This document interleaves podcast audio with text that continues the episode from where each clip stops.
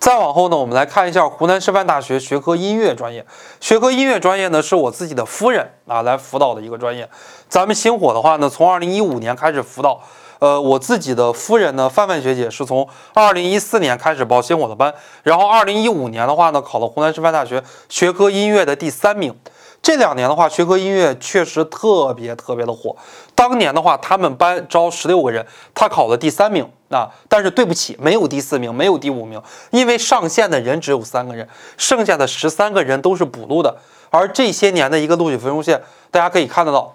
一直在二零一六年以前都是国家线，只要你过了国家线，百分之一万就录取了。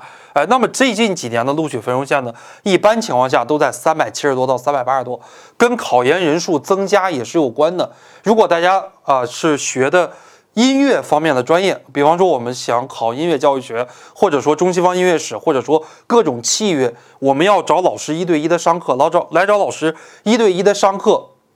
第一。花销非常的大啊，就是花费非常非常大，可能你要花十几万、二十几万，你都不一定啊能考上这个老师的研究生。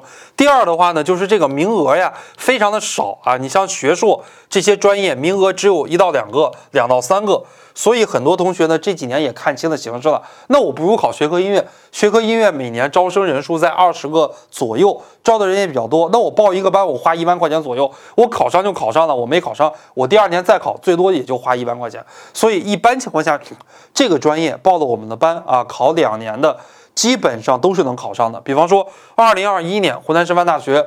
学科教学音乐的第一名啊，叫做邓娉婷啊，姓邓，叫做邓娉婷。那么他呢，第一年考试考了三百五十分，第二年考研仍然报的我们的班，考了四百一十七分，考了第一名。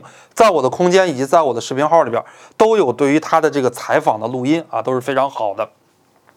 那么学科音乐的话呢，这是。二零一七年的时候啊，范范学姐发的一个说说，二零一七还是二零一八学科音乐的话，总共录取的十三个啊。二零一九年、二零一八年报班，二零一九年录取的十三个人，全部都是他的学生。我们每年的这个录取率呢，也是稳定在百分之九十左右。所以说，学科音乐专业啊，大家也可以相信星火。